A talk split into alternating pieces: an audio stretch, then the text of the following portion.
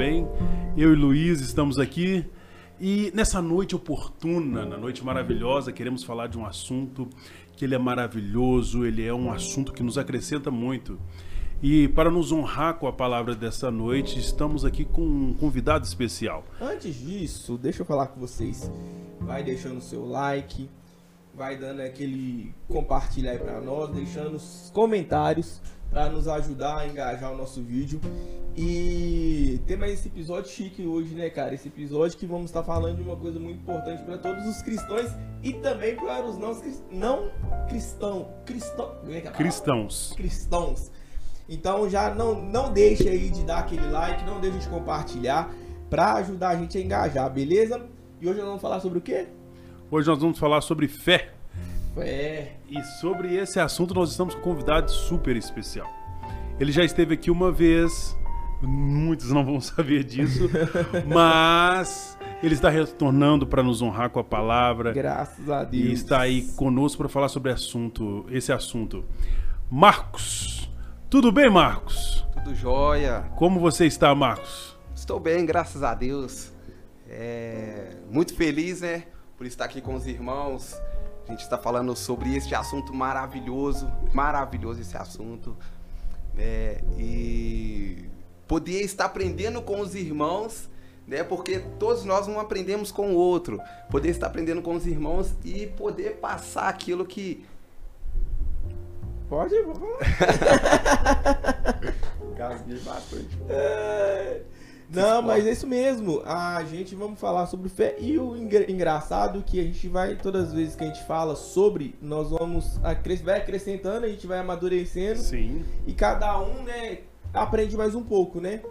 Mas fala um pouco sobre você, Marcos, pra gente, para os pessoas, para as para as pessoas. pessoas, né, que não te conhecem. Você é de qual igreja, meu querido? É, eu sou da igreja pentecostal restaurando vidas no Jardim Vitória, no bairro Jardim Vitória. Né, eu congrego com o pastor Josimar. E meu nome é Marcos, Marcos Vinícius. Muitos me conhecem como Vinícius. Aqueles que me conhecem instantâneo me chamam de Marcos, né? É, meu nome é Marcos Vinícius. E, e hoje você é, ombre, é ombreia na, na igreja, né? Isso mesmo? Isso, sou obreiro na igreja. Sou um diácono da igreja. Né? Casado. Casado há dois anos. Com? Com a Daniela então Ribeiro. Manda um beijo, um abraço pra Daniela. Um beijo, um abraço pra Daniela Ribeiro. Olha pro fundo da câmera e declara o amor por ela nesse momento. Aproveita Meu agora. Meu Deus. Sério mesmo? Meu Deus. Daniela. É... Ela sabe que ela é, ela é uma vitória que eu tive, né? Ela me deu muita fé Conheci a Daniela, ela não era cristã. É mesmo? Ela não era cristã, ela não era evangélica. E por causa disso eu tive que ter mais fé. então, né, eu tive que buscar muito. E ela foi a pessoa que eu que eu levei para a igreja e custou muito para ela levantar a mão e aceitar Jesus. Sim. E por causa disso eu tive que ter fé. eu tive que ter fé mesmo. Olha aí, de entregar já, nas mãos. já exercendo, exercitando aquilo que vamos falar hoje, né? A gente tem que ter fé. Sim. E ele teve fé pra conquistar Meu a esposa, Deus. né? Senão. É, ele tá trabalhando incondicionalmente a hipótese que vai ser. Então, filho, ele ele foi com a cara e com a coragem. Tem que ser assim, né? Graças a Deus. É, e foi difícil, viu? Foi Pô, difícil pra ela levantar a mão. Porque você é feio, mas graças eu, a Deus. E eu tive sorte, e eu, tive sorte. eu mas vamos lá, sorte. vamos entrar dentro da palavra hoje, sobre o tema que nós vamos falar. É, Marcos, o, como você vê a fé? O que que te traz quando a gente aí todo mundo fala, alguém fala com você sobre fé? O que que te qual que é a primeira imagem que você vê e o que, que você pensa sobre isso na primeira vez que você escuta a palavra fé? Nossa, eu sou livre mesmo pra falar disso. Livre, livre. Olha, eu sou. Eu sou bem longe até mesmo com a minha fé. Eu acredito nessa forma. É, eu não vou contar minha história, não, porque isso vai ser bem difícil. Ah. Mas é, é, Eu cresci num lar, minha mãe espírita. Nossa, então eu espírita? vi isso. Então eu vi muitas coisas, né? uhum. num, num lugar não apropriado para o que eu vi. Sim. Eu mesmo tive um acidente de ônibus com 10 anos de idade. Então, uma vez eu levantei de, um, de uma cadeira de roda no centro de Macumba. Que isso, rapaz? Você entende? Então, hoje eu tento trabalhar com a minha fé, eu tento trazer aquilo que eu vi lá dentro, não daquela forma, mas para dentro da igreja, porque é muito difícil. A gente vê algo tão sobrenatural na onde que de fato tem que haver. Sim. De fato tem que haver. Então, quando você me perguntou aí, eu falei, meu Deus, eu nem, nem, nem vinha com esse assunto, nem queria falar sobre isso. Mas, então eu busco muito falar sobre este assunto de fé. Este assunto de fé e de amor é algo que eu busco muito a entender de Deus e a não passar por na frente dos bois. Sim. Né? E o que você fala é tão interessante porque hoje a gente não vê muitos milagres acontecendo dentro da igreja. Não sei se eu posso dizer assim, estamos vivendo um momento escasso de milagres dentro da igreja. É muito difícil hoje você ver algum milagre acontecendo, sendo que lá deveria ser o lugar que deveria acontecer os milagres. Mas o principal pra, para que o milagre aconteça é exercer a fé. Porque sem a fé não há milagre. Se a gente não tem fé, o milagre não vai acontecer. Trazendo um pouco para Jesus, quando você olha a imagem de Jesus e você lê sobre as passagens de Jesus, qual que era a primeira coisa que Jesus perguntava antes de fazer qualquer milagre? É se você tem fé. Se você tem fé. Então, se você não tem fé, não vai acontecer aquele milagre. Basta você ter, ter fé. Mas a própria Bíblia também fala que se a gente tiver uma fé do tamanho do grão de mostarda, a gente vai falar assim para um monte: se joga ao mar, se lance ao mar, ele vai, ele vai se lançar. Sim. E o problema é que hoje nós não temos fé. Hoje não exercemos fé, né? Então é muito interessante isso você falado disso. Sim. A fé como princípio, é, eu acho interessante, como você falou. Sua família veio de uma certa convicção. Então, uma convicção que se tornou crença religiosa. E dentro desse meio você viu algo acontecer que é sobrenatural. A fé é confiança, uma confiança que traz um sentimento de crença. Veja bem, você falou que levantou de uma cadeira de roda. Aí alguém pergunta, mas milagre acontecendo no centro espírita, o milagre não se determina por onde a pessoa está. Justamente. Muito menos a fé. A fé é algo que não se limita. A diferença é, a minha fé realiza alguma coisa, mas eu permaneço com fé em quem realizou aquilo. E isso é importante para nós. Justamente. E é muito importante ver você falando isso, porque muitas pessoas dizem assim: não, mas eu já vi milagres acontecer, como você falou, num terreiro, já vi numa mesa branca, no candomblé, já vi numa igreja católica e já vi até entre ateus. E como se explica isso? Como se explica essa fé para que realiza? É porque Deus olha para o ser humano, que é criatura dele, e lá ele faz surgir a fé. Você entende isso, Marcos? Sim. Agora, olhando sobre fé, na Bíblia, fala para nós aqui, para todos nós, quem, para você, Marcos, teve uma fé assim exuberante, uma fé que estrondou, uma fé de mudar o mindset, de mudar o pensamento, de mudar tudo, a cosmovisão. Quem para você na Bíblia? Glória a Deus. Rapaz, eu acredito que João. João? João. Porque porque João ele foi um homem que ele entendeu de fato o amor de Deus. Eu vejo Paulo muito nisso também. Mas eu consigo trabalhar, eu acredito que eu consigo trabalhar em Paulo e ver ele chegando até o ponto de João. Sim. Ele teve que murmurar uns tempos, ele teve que fazer algumas coisas em algum determinado tempo, mas João não, João ele foi, ele, ele teve um amor a ponto de entender que aonde ele estivesse, ele teria que exercer aquele seu amor. Sim. E a Bíblia fala que a maior fé ela vem por intermédio do amor. Né? Em, em, em Salmo 58 fala: sobre o jejum. E aquele jejum ali que ele está falando em Salmo 58, ele está falando de amar. Em Salmo 58. Se eu não me engano, no 5 ou no 9, que ele vem falando assim. E quando você. nesse determinado assunto. Quando você faz esse determinado assunto que é, é ajudar um órfão, a viúva, os peregrinos, essas pessoas, aí que Deus vai é, é que Deus vai aceitar o seu jejum. Certo. Porque esse é o perfeito jejum. Ele está falando do quê? Ele está falando de uma fé que faz Deus aceitar o seu jejum. Porque aquele povo, eles tinham fé em Deus sim, mas eles estavam fazendo o jejum errado, porque eles estavam fazendo um jejum rejeitando pessoas. Que esse não foi o propósito de Deus. Então, por isso que eu encaixo até mesmo em João, porque João, ele teve um amor tremendo a ponto de Deus ter que guardar ele naquele lugar para chegar no último dia mostrar para ele o, o fim do livro aberto. Então, se tem uma pessoa que eu acredito que teve uma fé diferenciada na Bíblia, essa pessoa foi o apóstolo João. E é tão engraçado você falar isso, porque é isso que eu falo, né? Cada um tem um, um jeito de ver. Tem uma visão. Pra mim seria outra pessoa. que no caso, pra mim, eu vejo Paulo. Por que, que eu vejo Paulo? Porque Paulo, ele teve uma experiência é, é, é, muito incrível com Deus antes dele, dele, dele ir pro evangelho, né? Ele fazia o contrário, ele matava os cristãos.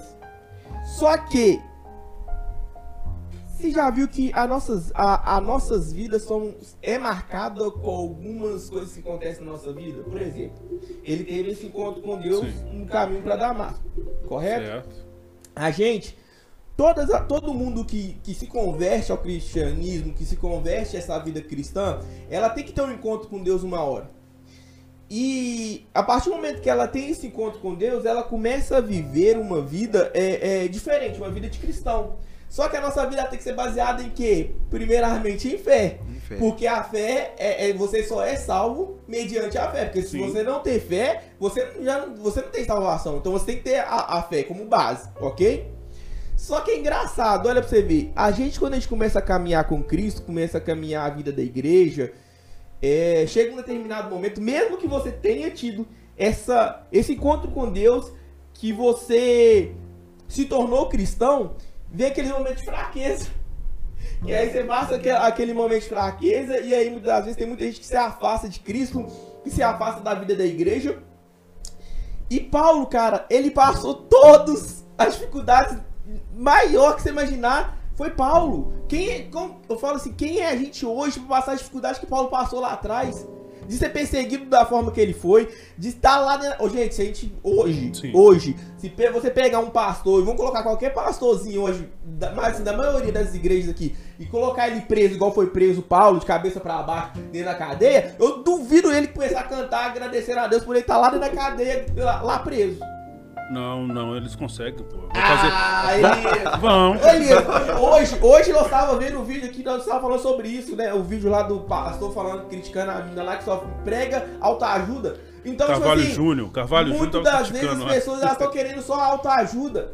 Entende? Mas é, é Paulo. Não, mas você vem, conseguir isso. Ele vem, ele mas Paulo vem contra isso, porque ele precisava de alta ajuda. Quem ficou lá batendo a mãozinha nas costas do Paulo falando, Paulo, vamos lá, Paulo. Né? É, vamos buscar Deus, ou é assim mesmo. Quem, quem fez isso? Não, que isso? Paulo que fazia isso no contrário. Os pastores de hoje iam conseguir, cara.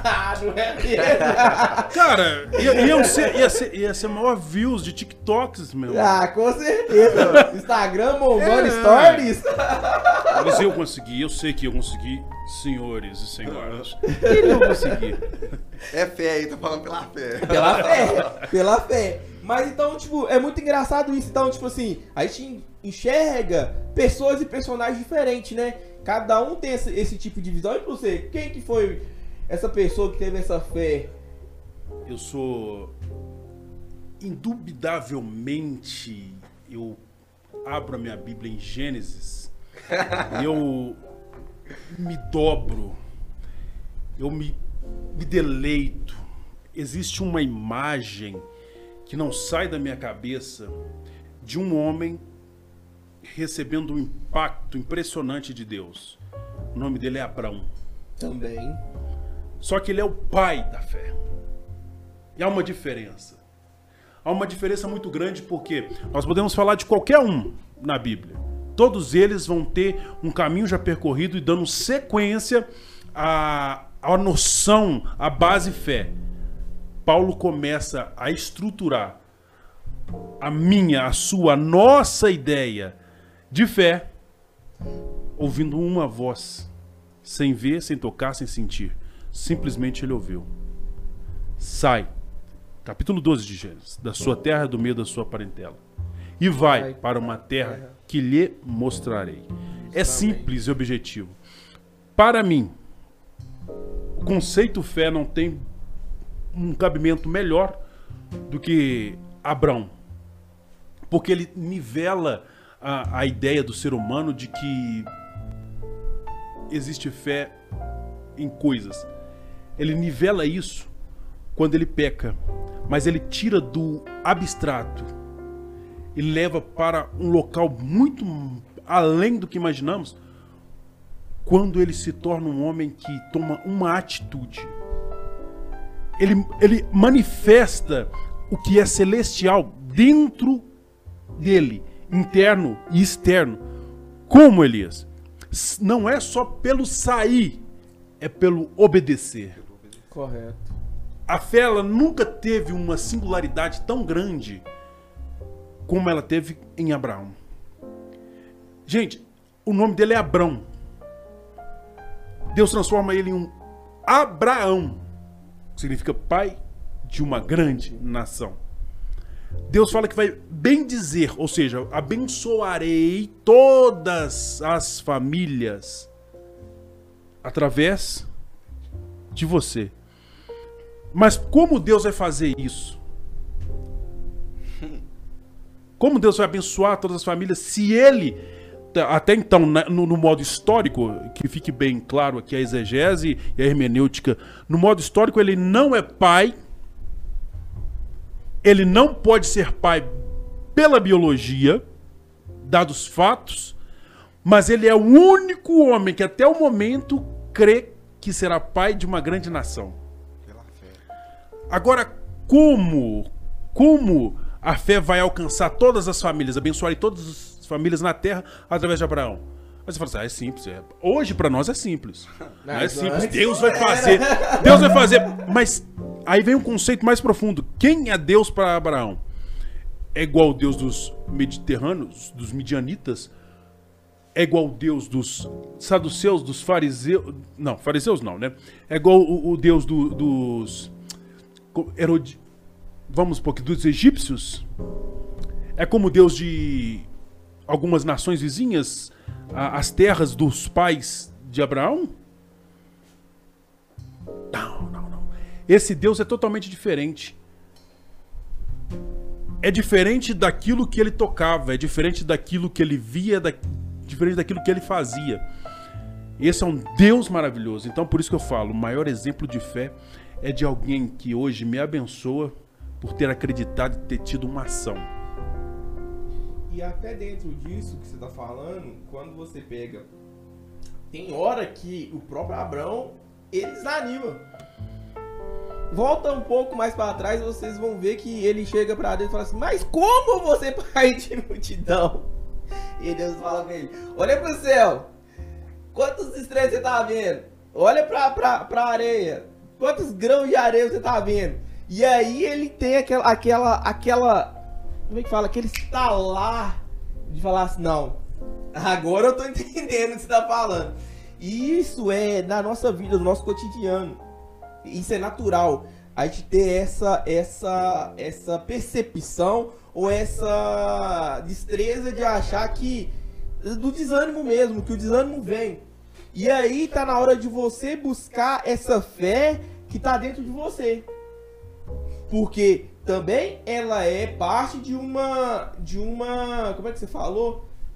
De uma decisão que ele toma. Sim. E além da decisão é, de uma ação que ele Isso. toma e ele vai agir. Quando ele Sim. age, aquilo acontece. Você, você também concorda com isso? Com certeza, concordo sim. E Abraão, ele a fé dele mudou tudo. Com certeza. A fé de Abraão, ela mudou tudo. Tudo foi encaixado em Abraão. Até a morte do filho dele ali, nós vemos Jesus ali na morte do filho dele, né? Não só naquela hora de ser de ser imolado, morto, Mas quando nós vamos ver ali, Abraão, ele cria mesmo, ele acreditava, ele era obediente mesmo, porque a fé ela vem da obediência. Justamente. Deus ele fala para Abraão ir matar o seu único filho, ainda fala o único Sim. filho, que ele tinha dois filhos. Né? Ele tinha, Sim. em Hebreus fala que ele tinha dois filhos, se eu não me engano, em Hebreus. Mas a Bíblia fala que quando Abraão sai para fora, Deus fala assim, ó, eu vou te mostrar onde você vai sacrificar. E a Bíblia fala que que Abraão olha um monte e ele vê que, a, que aquele monte está a três dias dele. Então aqueles três dias era a morte, era o Getsemane de Abraão dentro dele Sim. até chegar até aquele monte. Para ele chegar naquele monte com todo o sacrifício, com o seu filho que ia ser morto, com o seu filho que iria ser morto, colocar em cima do, do, Do altar? Do altar. do altar para matá-lo. E de fato Deus iria matar o filho dele. Se nós olhar pela fé, de fato Deus iria matar o filho dele. Mas quando nós vamos ver, o que que acontece? Não poderia ser o filho dele para morrer, tinha que ser o filho de Deus, o filho do dono da fé, não o filho do pai da fé. Sim. Então nós vemos que o quê? A morte de Abraão foi há três dias atrás, quando ele viu o monte. E o filho de Abraão, ele foi morto há três dias atrás. E ele ressuscitou no dia que ele ia ser morto. Se nós vemos, deu para entender? Sim, deu que compreender. sim, né? então, Abraão, Abraão, ele creu de fato, ele foi um homem diferenciado mesmo. Ele é um, um exemplo de vida. Ele é um exemplo de vida Sim. em todos os aspectos. Tanto que Paulo- o segundo, o primeiro filho dele nem foi ele que quis. Sim. E se deixasse, ele teria ou ele não teria. É. Paulo, se eu não estou enganado, foi Paulo que diz: E Abraão viu o dia do Senhor. Viu o dia de Senhor. Deus, você foi. Tá entendendo? Ele viu. Porque Isaac é a prefiguração dos acontecimentos de Cristo. Ou seja, melhor dizendo, tudo no Antigo Testamento vai prefigurar Cristo. A Bíblia, o livro, não é sobre mim, não é sobre nós, é sobre Cristo. De Gênesis Apocalipse, do, do alfabeto do alfa ao ômega, sempre terá, terá algo sobre Cristo. Ou melhor, tudo é sobre Cristo. Tem que ser cristocêntrico sempre. Eu falo assim, depois que eu aprendi isso, o cristocentrismo, você entende que Cristo tem que estar no centro sempre. O problema nosso é que a gente tira ele do centro. Sempre É a gente verdade. faz isso. A gente gosta de, de falar assim, não, eu quero fazer da forma que eu quero ou do jeito que eu penso. Mas não é. Quando você olha para a Bíblia, você vê que é Cristo sempre. É Cristo sempre. Então quando você mira em Cristo, você tá mirando em Deus. E, e Cristo fala, e o próprio Cristo fala, ninguém vai ao Pai a não ser por mim. Então se você não coloca Cristo, que vai adiantar? É aquilo que nós voltando à pregação de novo.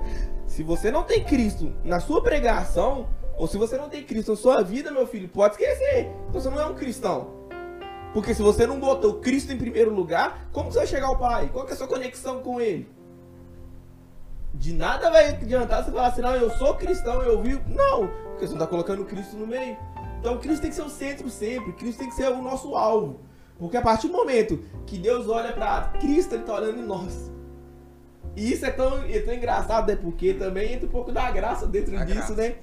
Porque é, é, Cristo em nós, nós em Cristo. Hoje nós fazemos um, hoje nós somos um. E é muito louco você pensar isso, porque fala assim, nó- a única, Cristo é a única causa de nós não sermos consumidos. Porque se não fosse Cristo, quem era nós para estar aqui? Isso é verdade. Ou até falando sobre isso, sobre a própria fé. Porque também, para você chegar a Deus, a gente tem que acreditar nele, no Filho, em Cristo. Então, assim, a gente não tava lá an- anos, an- mil anos, dois mil anos atrás para ver Cristo morrer. Mas até hoje, a gente crê e bota a nossa fé nisso. E acredita nisso. Porque é através disso que a gente é salvo. Se a gente não acreditar nisso, nós nem seríamos salvos. Então, baseado nisso, o que, que você acha assim, os pilares assim hoje pra você? Quais são os fatores, fatores não, quais, quais que são é, é, é, os pilares, assim, as coisas que você a, é, que a gente deve exercitar para conseguir fortalecer a nossa fé. Para você, Marcos, o que que você vê, assim, o que que a gente necessita para fortalecer a nossa fé? Olha, como nós estamos falando de fé, eu, eu acredito que é a palavra. A base de tudo é a palavra. Amém. Certo? E ele falou, até certo, ele falou que, que, que é necessário nós. Sem Cristo nós não conseguimos chegar até Deus, chegar até o Pai. Mas a Bíblia fala em outro ponto que ela fala assim, ó. E sem que Deus permita, ninguém consegue chegar até Cristo. Como que nós podemos encaixar essas duas palavras? Sem Cristo é impossível nós chegar até Deus. E sem Deus é impossível nós chegar até Cristo. A sua fé ela te faz conquistar pessoas. Porque Pedro, na sua primeira pregação, quantas pessoas ele ganhou? 3 mil pessoas, por causa da pregação de Pedro. Então a fé de Pedro fez com que aquelas pessoas chegassem até Deus. Mas agora precisa daquelas pessoas chegar até Cristo. Fez com que aquelas pessoas chegassem até Cristo. Agora precisa com que aquelas pessoas cheguem até Deus. Que é o que? Acreditar que de fato Jesus Cristo é o Filho de Deus. E buscar nele o que está escrito no início. Eu sou o princípio. No início. Do início começou em João. Em João fala. É, é, do, do princípio. No princípio era o verbo. Era o verbo, o verbo se fez carne. Então, o verbo, o verbo Jesus, a palavra, é aquilo que nos faz chegar perto de Deus. Nós, com a nossa fé, conseguimos fazer as pessoas chegar até perto de Cristo. Sim. Mas para chegar até perto de Deus, elas precisam buscar. Elas precisam de acreditar nessa palavra, acreditar que de tudo que está falando aqui dentro, três dias, ou uma imolação, ou um sacrifício, tudo vai encaixar até Cristo. E Ele fez tudo isso para que nós não sejamos, não sejamos consumidos pelo diabo. Então eu acredito que a primeira base da fé é a nossa própria fé. A segunda base, para nós irmos até o céu, é a palavra. A Sim. terceira base, a oração. Sem a oração, a palavra ela não vai ser a palavra de te salvar. E o jejum ele tem que estar junto, eu acredito também. Mas são essas passagens, essas três partes. Por quê? Porque você com esses aspectos, é, a fé, a palavra, o jejum e a oração, nós conseguimos ganhar almas. Eu acredito que a pessoa que ela tem essas quatro bases, ela consegue fazer o que ela tem de fazer de fato para Deus, por Deus. Em Deus. Eu Sim. acredito. Eu acredito sim. São essas quatro bases. O maior versículo que, que, você já leu, bíblico, assim, falando sobre fé. Sobre fé. Olha, é, eu baseio geralmente, às vezes, quando eu quero alguma coisa, eu baseio em um versículo. Em um versículo. Então eu oro aquele versículo. É, em Hebreus 11, 6, Sim. vocês conhecem. Sem fé é impossível agradar a Deus. Sim. E essa frase ela é muito linda. Só que nós ficamos só nela. E quando nós vamos mais pra frente em cima dela, nós vamos ver que ela não é só aquilo. Sim. Sem fé é impossível agradar a Deus. Porque é necessário que creiamos nele, que creiamos, que acreditamos que ele é Deus e que ele é galardoador daquele que o busca. Então, sem fé é impossível agradar a Deus. Olha que frase bonita. Mas é necessário que acreditamos nele, que acreditamos nele, que acreditamos nele. Sim. Que ele é Deus, Deus invisível, para que ele venha, de fato, nos galardoar com aquilo Sim. que nós precisamos e necessitamos. Se, Então- se a fé. a o Hebreus 11, 1 é, diz que a fé é o firme fundamento das coisas que não se espera, mas também. Né? Não se vê. É, eu, eu, tenho, eu tenho tido experiências com a fé. E a fé, assim, tem me feito olhar e ter um amadurecimento. Ama- amadurecimento pela fé tem me causado, olha só pra você ver, a terminologia que eu tenho usado, tem me causado coisas boas. E isso é um fator preponderante para usar essa terminologia tem me causado. Por quê? Há causas que são maléficas, como doenças, causas como atos que vão determinar uma dor. Mas a fé, que é o firme fundamento das coisas, que se crê, que não se esperam, e a prova das coisas que não se veem, é a fé que tem me causado coisas extraordinárias. Aí você fala assim, tá, Elias, agora resumindo tudo, diga o que é. Vamos lá. Eu tenho tido uma experiência com Deus em senti-lo muito forte. Então eu não espero, a causa é essa, eu não espero que Deus venha sobre mim da forma que ele vem. Eu crio uma perspectiva.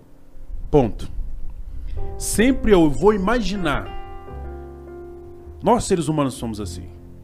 Vamos imaginar como Deus vai vir. Aí tem povo que acha que Deus vai jogar ele na parede, depois jogar ele no chão e vai rolar. Ah! Apagar e voltar.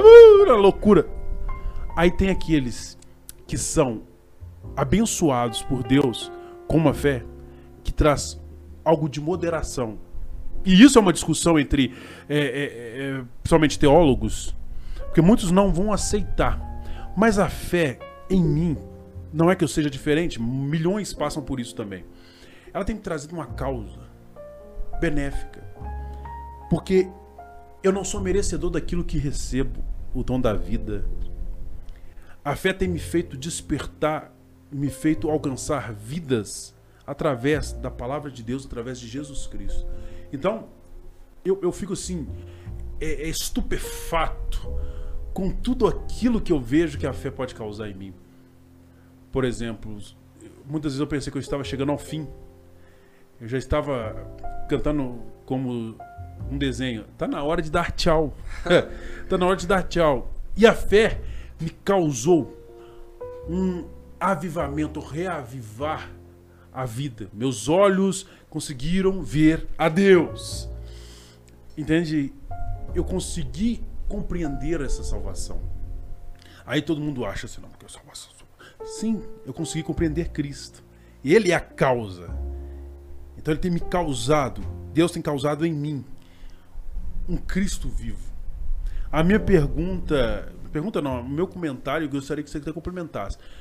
Será que a gente, falando sobre fé, a gente consegue pegar para as pessoas que estão nos assistindo agora? Será que elas conseguem ter essa perceptividade da causa por ter fé em Deus, da causa de que, que é Cristo? Abraão viu isso no dia que ele viu Cristo, ele viu o dia do Senhor. Mas será que a gente consegue enxergar Cristo em nós através dessa fé? O que, que você acha, Marcos? Será que, hein, Luiz? Será que o povo consegue enxergar Cristo através da fé? Ou será que a fé é só usada para o bem em, ou um fim em si mesmo? Não, eu preciso da fé para conquistar um carro, uma casa, ou a fé traz vida? Hein? E aí, Marcos? E aí, Luiz? Cara. E responde, você responde. Tanto faz. Não é nem resposta, cara, é mais um comentário, é mais uma inclusão. Eu, eu tenho uma perspectiva que a gente sempre tem uma causa própria. Para tentar usar a fé? Justamente, a gente sempre causas próprias. Ah, eu preciso de um carro, então vou ter fé para conquistar o carro. Ah, eu preciso de um casamento abençoado, então vou ter fé que meu casamento vai melhorar. Ah, eu, ter, eu quero ter um filho, então eu vou ter fé que eu vou ter um filho. Sim. Mas a gente nunca tem fé, praticamente, para a causa de Deus, para a causa de Cristo. Qual que é a causa de Cristo? Ah, eu tenho fé para ganhar almas. Eu vou ter fé para encher esse, essa, essa igreja de pessoas e fazer aquela, aquela, aquela pesca gigantesca. Eu creio em Cristo para fazer para os milagres acontecer aqui dentro desse, desse lugar aqui. Eu creio em Cristo para que Deus cure pessoas através de mim. Eu creio que eu tenho fé para que eu seja esse canal sobre as outras pessoas. Sim. Então, falta muito disso. E aí eu volto daquele comentário inicial que eu falei. Vocês lembram? Quando eu falei sim que hoje nós não estamos vendo acontecer os milagres onde deveria estar acontecendo os milagres? Sim. Porque a igreja está faltando fé. Hum, a não ser para as coisas materiais. mas pelas, pela causa de Cristo. Pela causa de Cristo. Se nós colocarmos, vamos colocar os discípulos. Quando eles começaram a pregar, como é que a maioria dos discípulos morreu? Não, discípulos são apóstolos. Não, apóstolos, desculpa. Como é que os apóstolos morreram? Não, em, em determinado modo, todos morreram diferentemente, um do outro. Mas a maioria morreu como? Matada. E por quê? Martirizado. Mas aqui, por quê? Martirizado Mas pelo, pelo que que eles morreram dessa forma? Pela causa, pela fé. Porque eles acreditavam que eu, se eu morrer, amanhã eu tô com Cristo. Sim. Agora eu te pergunto, vai numa igreja hoje, pergunta assim, quem quer morrer por Cristo? Quem tem a coragem de morrer por Cristo? Mas eu tenho uma explicação por isso. Pode continuar? Pode. Então, tipo assim, você pergunta, quantas pessoas morreriam por Cristo hoje? Não tô falando que não exista. Não é isso. Aham. Não tire minha- minhas palavras de contexto. O que eu estou dizendo é que é muito mais difícil hoje você ter alguém que morra pela causa Cristo do que morrer por elas mesmas, por alguma causa dela, entende? Porque é, é, não é só porque o- os discípulos lá viveram com Cristo, não, gente. Teve outras pessoas que vieram pós e, e também morreram pela mesma causa. E também foram martirizados também da mesma forma. O problema é quando a gente não tem essa fé na causa, a gente vai viver, viver, viver apenas por coisas materiais. Então eu acho que, tipo assim, um complemento dentro daquilo que você falou, eu acho que casa muito com isso, sabe? Mas Sim. vai lá, Marcão, fala o que, que você fala. Você, você quer falar primeiro? Não, pode ir, Marcão. Nós estamos trocando essa ideia aí por causa Ó. disso, irmão. Nós estamos aqui é para trocar uma ideia. Mas, Nós, nós estamos com uma geração precisando disso, tá entendendo? mas isso é interessante, né? Que você fez até uma pergunta. é, será que as pessoas vê Cristo em nós? Será que as pessoas vê Cristo em nós? E se elas não vê, por que, que elas não vê Cristo em nós? Né? É, Eu acredito que hoje nós vemos Cristo em algumas pessoas, sim. Sim. Nós vimos sim. Eu tive uma experiência pouco tempo atrás, que eu estava indo. é, Eu não gosto de falar de mim, eu fico sem graça. Pode ficar tranquilo. Mas é, eu tive uma experiência um pouco tempo atrás que eu estava indo no monte. E para chegar nesse monte, tem um lugar onde fica alguns, algumas pessoas fumando crack. Tem até Certo. uma boca ali. E ali fica um pessoal fumando crack. E uma vez eu tava passando ali, na hora que eu atravessei, na hora que eu atravessei a cerca, veio um, um homem de lá do mato, lá de cima, e ele falou comigo assim: é, Eu vi a palavra na sua mão e eu queria te pedir uma oração. Eu tava ali em cima fumando crack agora, ele começou a falar comigo e eu comecei a escutar ele. Aí beleza, aí nós oramos ali ele saiu chorando. Aí aquilo ali começou a me, me remoer. Por que que começou a me remoer por dentro? Porque ele viu a palavra na minha mão. Não porque ele viu a palavra em mim, mas porque ele viu na minha mão. E eu até mesmo falei com um dos meus pastores da igreja, eu falei, Gu, eu falei até o nome dele sem querer. É, eu falei, eu falei com ele, eu falei assim, cara, esses dias eu fui no monte e eu fiquei triste porque o cara viu a palavra na minha mão, ele viu Cristo por causa da palavra que estava na minha mão. E nós temos que ter a palavra em nós para as pessoas ver Cristo em nós, não nas nossas mãos. Então aquilo ali começou até mesmo vir outras coisas que já vinha dentro de mim. E este assunto ele encaixa com o que o Elias falou. Sempre que eu comprava uma Bíblia bonitinha assim, olha, eu dava ela para os outros, eu dava ela para as pessoas. Chegava uma pessoa nova convertida e ela perguntou: Ó, varão, onde eu vou querer uma Bíblia dessa? Vou ter uma Bíblia dessa. Aí, ô meu querido, essa aqui é a sua. Eu dava para ele. eu quase não lia nem o Novo Testamento todo. Né? Aí até que um dia eu tava cortando o cabelo e o irmão falou comigo assim: Eu quero comprar uma Bíblia dessas grandonas, sabe? Pra me andar com ela e todo mundo ver a Bíblia no meu braço. Aquilo ali começou a me quebrar. Será que eu tô andando com a minha Bíblia nova, bonita, só porque eu tô mostrando que eu sou o que eu sou? Ou porque simplesmente Não sei. Eu comecei a me perguntar o porquê que eu andava com aquela Bíblia, Bíblia grande. E eu tenho uma Bíblia pequenininha amarela, de fecho, muito Certo. pequenininha, muito rápido. Eu comecei a andar só com ela. E eu acabei com todas essas Bíblias aqui, minha. Comecei a dar elas pros outros. E andar só com aquela pequenininha. Até que um dia, eu em uma determinada igreja, a pastora da igreja, não vou citar nomes, mas a pastora da igreja, ela olhou pra minha Bíblia e ela falou assim: Pô, varão, isso daí é Bíblia de pregador, varão?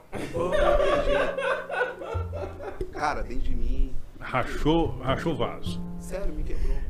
Triste. Agora nós somos, é que fala? É, olha, é, valor, temos valor pela Bíblia que a gente carrega. Mas eu precisava daquilo ali, você acredita? Não, sim, sim, pra gente aprender e ver onde que a gente tá errando também. Porque eu dei uma palavra pra ela que não era a palavra que eu queria dar. Mas eu falei, sem querer. Se eu olhasse pra mim, eu não iria falar aquela palavra. Quando ela me falou aquilo ali, saiu do nada, saiu assim, não, essa daqui é de pregador. Mas quando eu falei essa daqui é de pregador, eu não falei porque eu sou um pregador. Eu falei porque o conteúdo da palavra é palavra de pregador.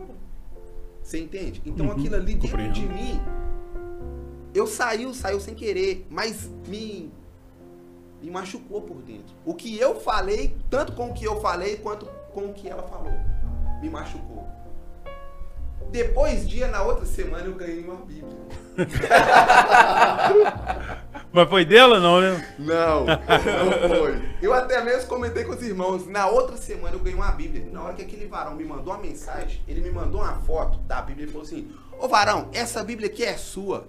É pra você. Aí eu fui, eu sem querer, eu perguntei pra ele aqui, você tá falando comigo mesmo ou você mandou essa foto errada? Aí ele falou, não, é pra você mesmo, só. vamos marcar pra gente encontrar. Aí eu fui lá na igreja dele.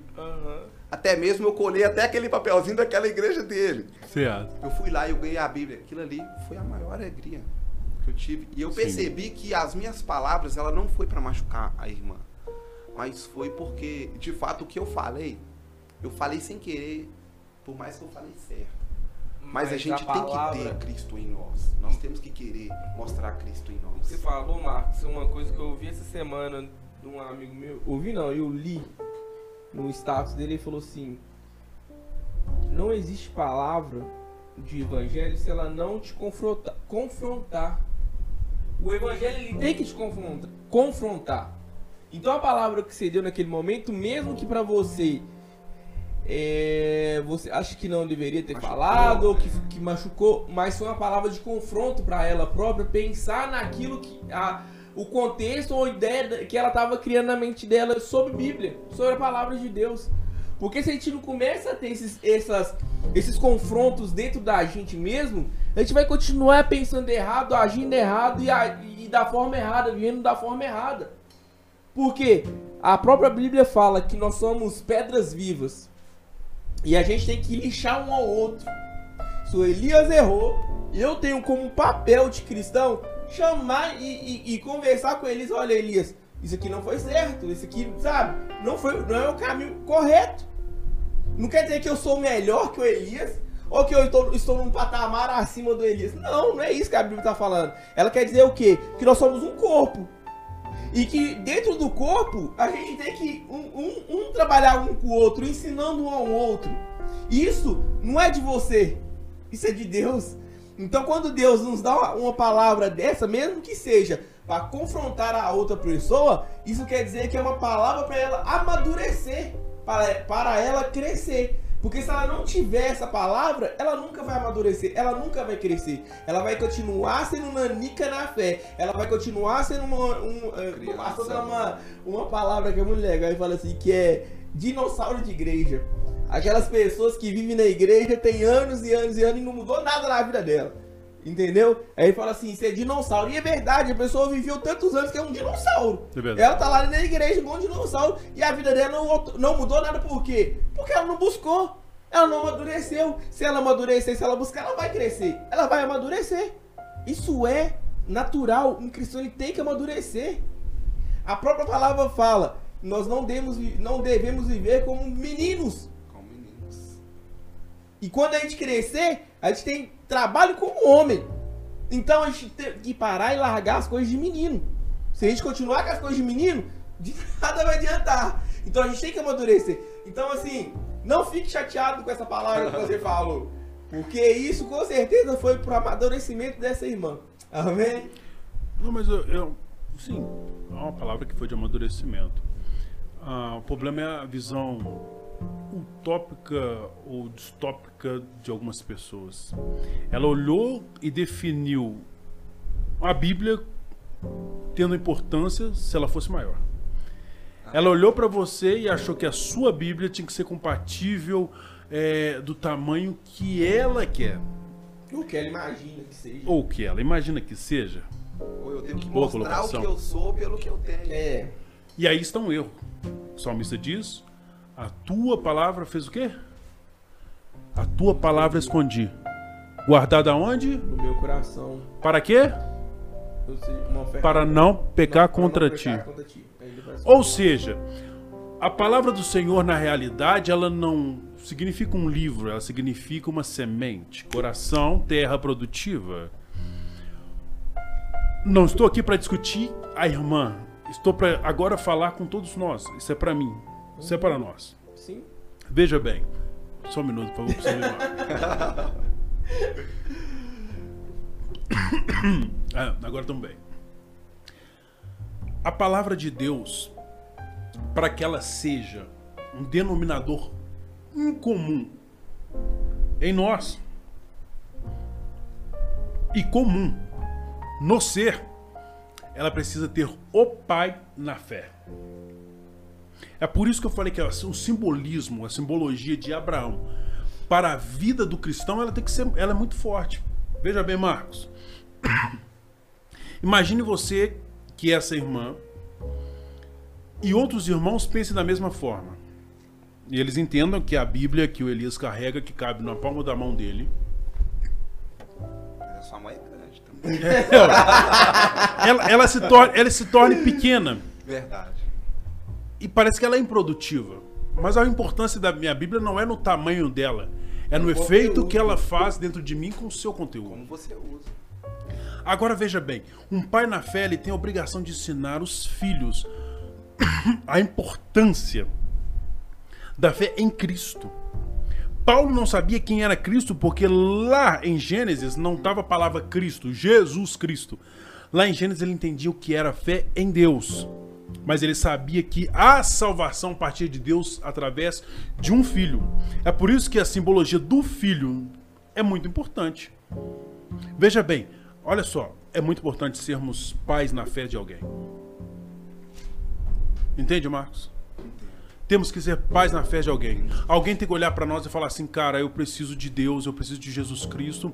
E ele precisa aprender os fundamentos. Ele precisa, quando fosses meninos, pensava e agia como menino. Aí Davi fala assim: agora que eu sou homem, penso igual. Agora, o alimento sólido só é, pode ser dado depois do desenvolvimento. E é um pai que tem a responsabilidade de ensinamento do desenvolvimento de uma criança. Muitos de nós nos tornamos meninos na fé quando esquecemos de encontrar um pai na fé que nos ensine o verdadeiro caminho, que nos ensine a verdadeira palavra. Entende isso? Com certeza. E aí, Paulo? Ó, e aí, e aí, Marcos? Marcos. Recebo. O que, que você acha de ser pai na fé? Esse é o chamado de todos. Todos Sim. nós. Eu acredito, né? É. Meu Deus, ser pai na fé. Eu, eu acredito que deveria de ser o nosso desejo. Eu tenho esse desejo de ser pai na fé. Eu tenho esse desejo. Mas é, não é algo fácil. Não é algo fácil. A Bíblia ela nos mostra que há uma entrega para nós querer ser pai na fé. Há uma entrega. Igual foi dito aqui, Pedro na primeira pregação dele ele ganhou 3 mil. Por quê? Sim. Porque ali ele recebeu o Espírito Santo e agora ele acredita que ele não é mais órfão. mas que agora de fato ele precisa de exercer a sua fé em um Deus invisível. Antes tinha um Deus com eles ali que eles poderiam tocar, beijar, abraçar, falar que ama. Eu te amo, Senhor. Apacenta as minhas ovelhas. Então eles tinham ali alguém que eles acreditavam de fato que era Deus.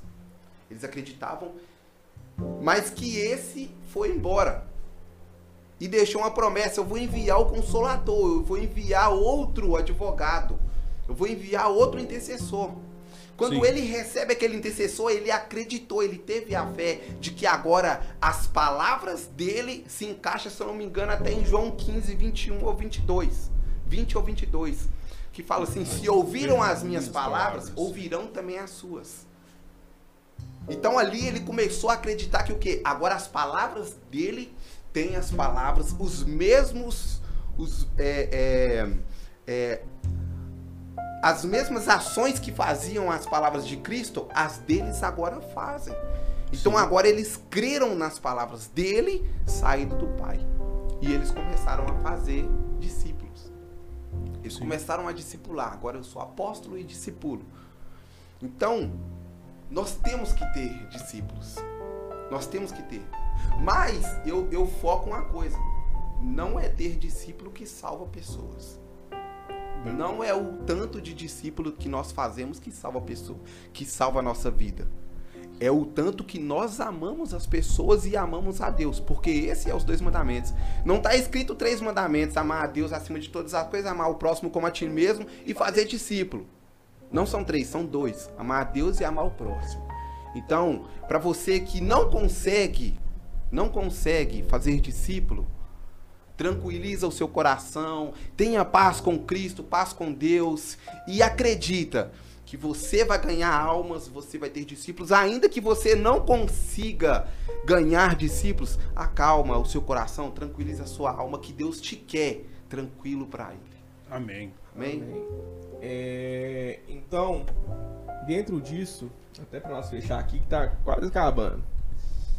Ah, você fala ah, né, gente? e se tiver a parte 2? Oh. oh.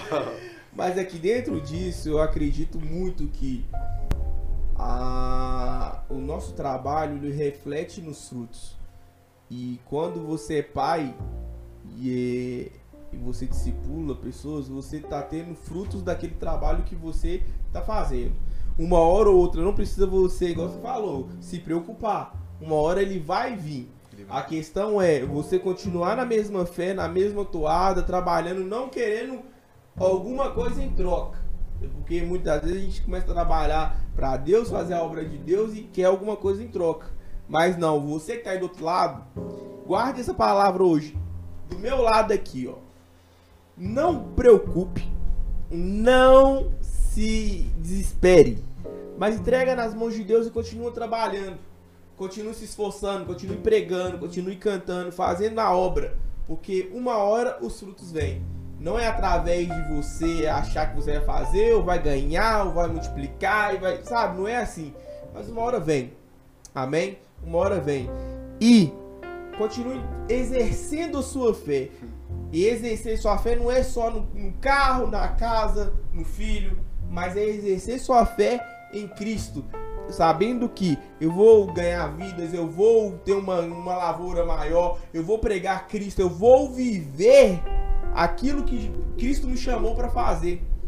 Qual é o meu propósito aqui nessa terra? Eu vou cumprir o propósito que ele, que ele me pôs em qualquer lugar. Se você trabalha, é, se você é um prefeito ou se você é um faxineiro, mas seja o melhor. É ali naquele lugar que Deus te plantou e é ali que Deus vai te dar os seus frutos.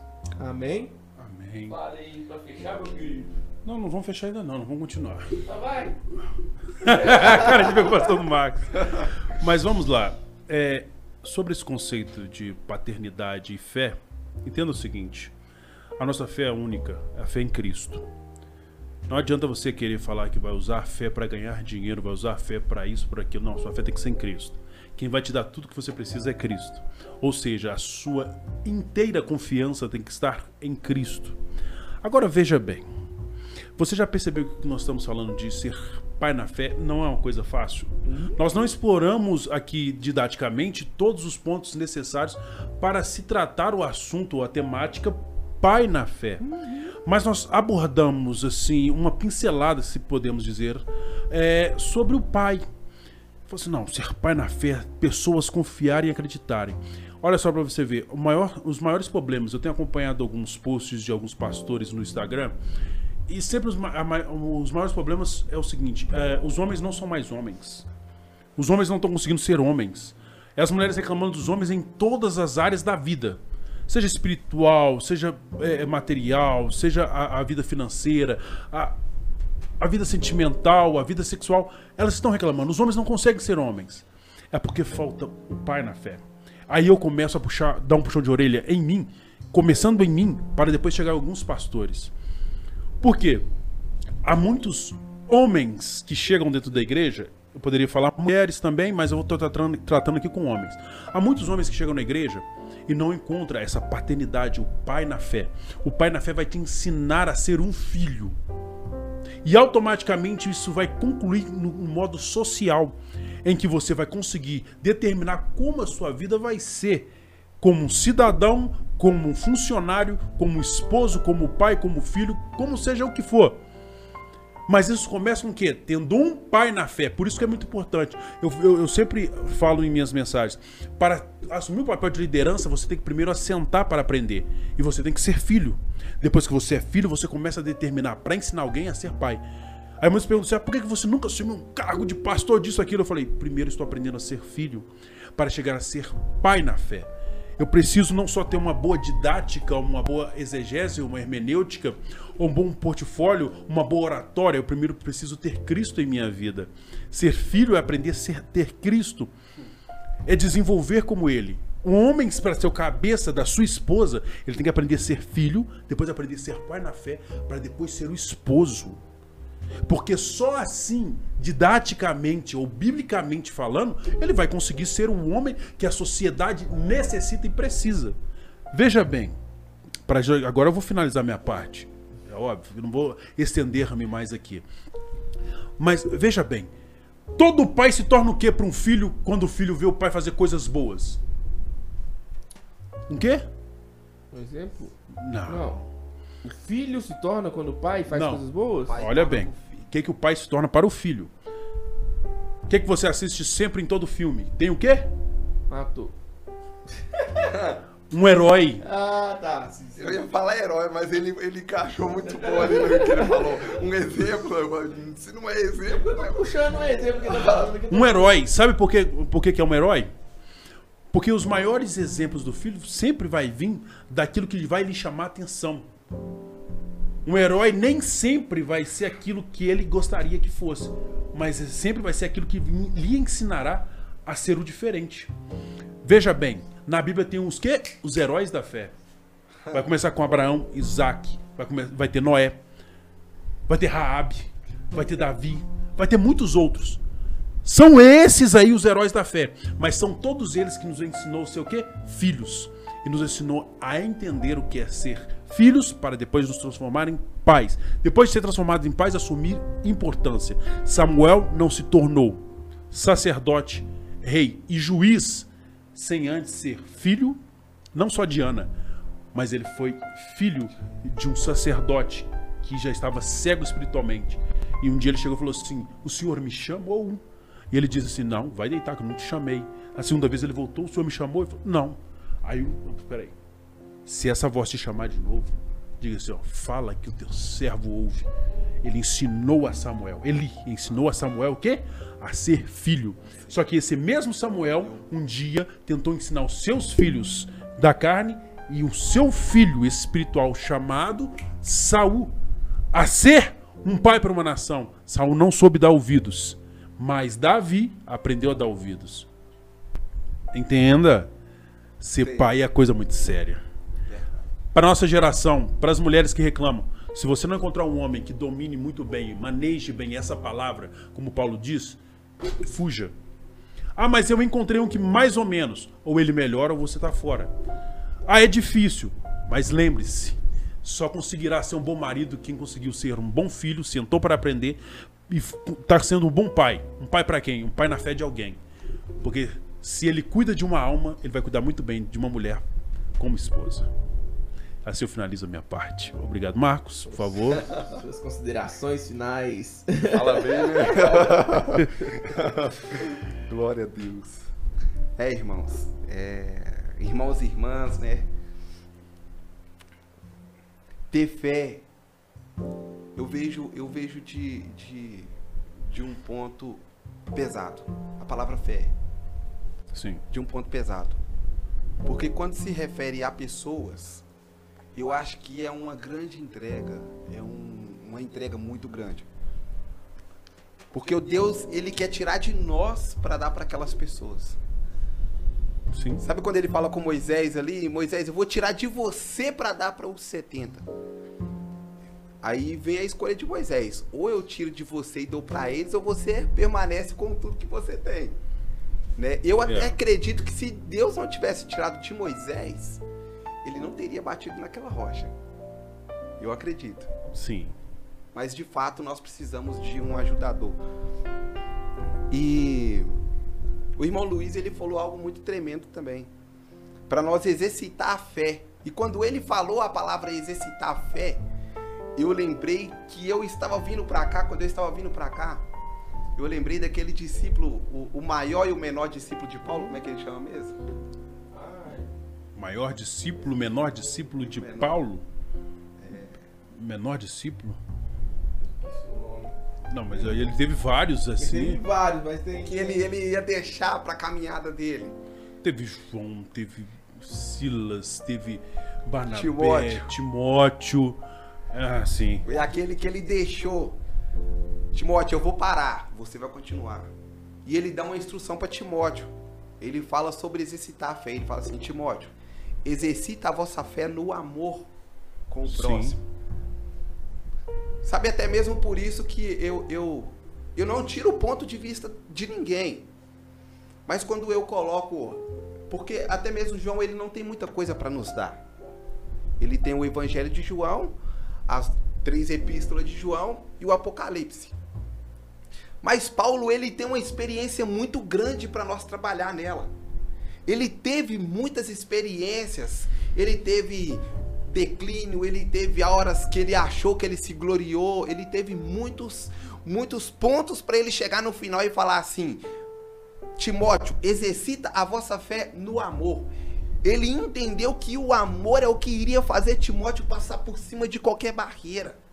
Sim. Ele entendeu porque o amor é você entender que o que? Ei, agora eu sou salvo e eu tenho que mostrar pro meu irmão que ele tem que acreditar na salvação dele porque ele ama o próximo. Sabe? E, e eu acredito que a maior fé que existe, ela vem por através do amor. Em todos os aspectos, olhando para Deus, olhando para Cristo e olhando para o Espírito Santo e olhando para nós. Eu acredito que essa é a maior fé. Então, é, nunca, se você entristece alguém, quando nós entristecemos alguém, ou, ao- ou aconteça algo semelhante em nós, por isso que a Bíblia fala do perdão, 70 vezes 7. Por isso que ela fala, e o nosso coração ele tem que estar muito tranquilo para exercer a fé que Cristo quer, que é a fé de levar almas até Ele. Não é a fé de conquistar um carro, muito dinheiro, uma grande empresa ou grandes igrejas. Não. É a fé de conquistar almas para levar até Cristo. É ser um cristão, é morrer por Deus, é de fato ouvir, ei, eu só tenho um pão e eu tenho cinco pessoas, ou eu divido com cinco com seis pessoas, ou eu divido com cinco pessoas. Por que seis? Porque eu vou me incluir. Por que cinco? Porque eu vou dividir só até eles. Vocês entendem? Sim. Então, mas em momento nenhum ele vai nos deixar sem alimento. Verdade. Então, se tem aquela fé que eu acredito que para tudo, faz o relógio parar, essa é a fé de nós entender e olhar para o irmão. Olhar para o irmão. Eu sou pentecostal, eu falei aqui no início, eu sou de uma igreja pentecostal. E eu falo de mim, irmãos. Eu falo de mim. quanto é difícil é, é, a gente ver amor em algumas determinadas igrejas. Quanto é difícil. Eu sou, eu posso falar, eu acredito que eu posso falar. É claro que eu posso, eu sou de lá, né? então, quanto é difícil a gente ver um amor por pessoas, sabe, de tratar ela até o final. E falar assim, essa morreu agora, então eu posso entregar ela. Sabe, nós somos difíceis de amar pessoas. Sim. Então, irmãos, quer ganhar alma de verdade, entregar para Deus? Quer fazer milagres de verdade a ponto de transportar monte? Quer fazer coisas que você vai se alegrar com o que você faz? É amar. Porque o amor tudo suporta. O amor tudo sofre, tudo crê, tudo espera. Quando fala sobre isso, fala sobre o quê? Tudo que você vai passar, passa por causa do amor. Sim. Vocês entendem o que Eu falei até muito, né? eu falei até mesmo igual a Elisa, eu falei até muito, né? Não, não, nada, não. Então, É, é, tranquilo, é, meu irmão. Pra finalizar, quer ter um amor? Busca, quer ter uma fé? Busca ter um amor. O fruto do Espírito. O fruto, aquela Sim. temperança, aquele fruto. Sabe, aquilo ali é, é a chave pra gente chegar até a fé. É o fruto do Espírito. Bacana demais, top demais, galera. Quero agradecer você que chegou até o final desse vídeo. Quero pedir novamente, dá o seu like, compartilha com seus amigos aí, ó. Vai naquele sinalzinho, assim, ó. Vai lá, compartilha lá nos grupos do WhatsApp, milhões de grupos que você tem aí. Compartilha aí com os pessoais, com as pessoas mais próximas que você acha que deve ouvir essa palavra para edificar ela. Amém? E ficamos por aqui, né, meu querido? Ficamos sim. Quero agradecer aqui também Ah, você, é? Marcos. Marcão. Ô, Marcos, obrigado. Foi muito bom bater esse papo aqui com você. Ideias, sabe? Incluindo ideias, favorecendo o reino, desenvolvendo pontos positivos para sermos melhores do que já somos, né? A cada dia estamos aprendendo, vivendo melhor com Deus. Quero te agradecer. Mando aqui um forte abraço lá para sua casa, para sua família, para sua igreja, tá bom? Fala com ela que nós precisamos, estamos à disposição, tá ok? Espero que você tenha se agradado de estar aqui conosco. Você está convidado outra vez para retornar, Com tá bom? certeza. Vamos bater bastante papo. Eu sei que você está querendo bater um papo aí sobre arminianismo e calvinismo. Então tamo junto, parceiro. Em nome de Jesus Cristo, amém? Amém. Vamos estar aí fo- firme e forte. E, assim, casa, sucaça. Entende? Compreende? Ah, sim. Que Deus te abençoe no nome de Jesus Cristo. Muito feliz de ter você, você aqui conosco, tá bom? Quero agradecer o Luiz também, que tá na área técnica aí. Cada dia mais careca. Tá aprendendo, coitado. E eu tô ficando mesmo, velho. Nossa, Entendeu? pai. Ô, gente, quem quiser me dar uma, abençoar aí minha, minha vida com implante, eu tô aceitando. Não faz, não faz não que é gastar dinheiro à toa, que vai cair tudo de novo. Aí nada não. É carinho do Elias. Mas muito obrigado. Caiu o quê? Minha língua? É, sua língua do jeito que tá grande, né? E a inveja, a inveja, É, sem meu pai. inveja, viu? Mas aqui, muito obrigado, galera. Fique Aquele abraço, fique com Deus, Deus e até breve. Fala aí, qual tema você gostaria de ouvir na- no próximo podcast? Um abraço. Um abraço.